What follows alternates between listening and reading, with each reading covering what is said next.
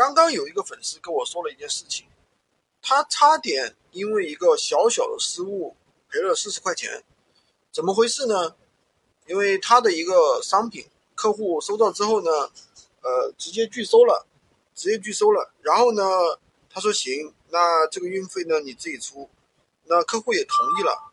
然后呢，客户就把东西寄回来，寄回来呢，发起了一个退货，然后呢，他就拒绝了，拒绝了，为什么呢？因为客户没有把运费扣掉嘛，拒绝了。但是谁知道客户又发起了一个退货，啊，就等于发起了第二次退货。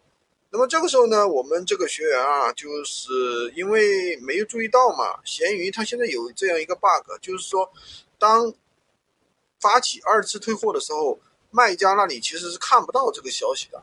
所以说呢，他就就超时了，就直接把这个商品的话，呃，就退给钱就退给对方了。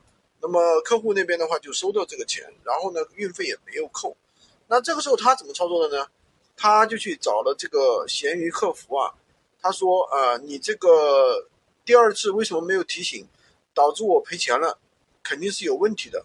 他说客户无理由拒收，导致我运费损失。那客。那个闲鱼客服也没说什么，他说这个，呃，运费是多少钱？他说运费四十，支付凭证还有吗？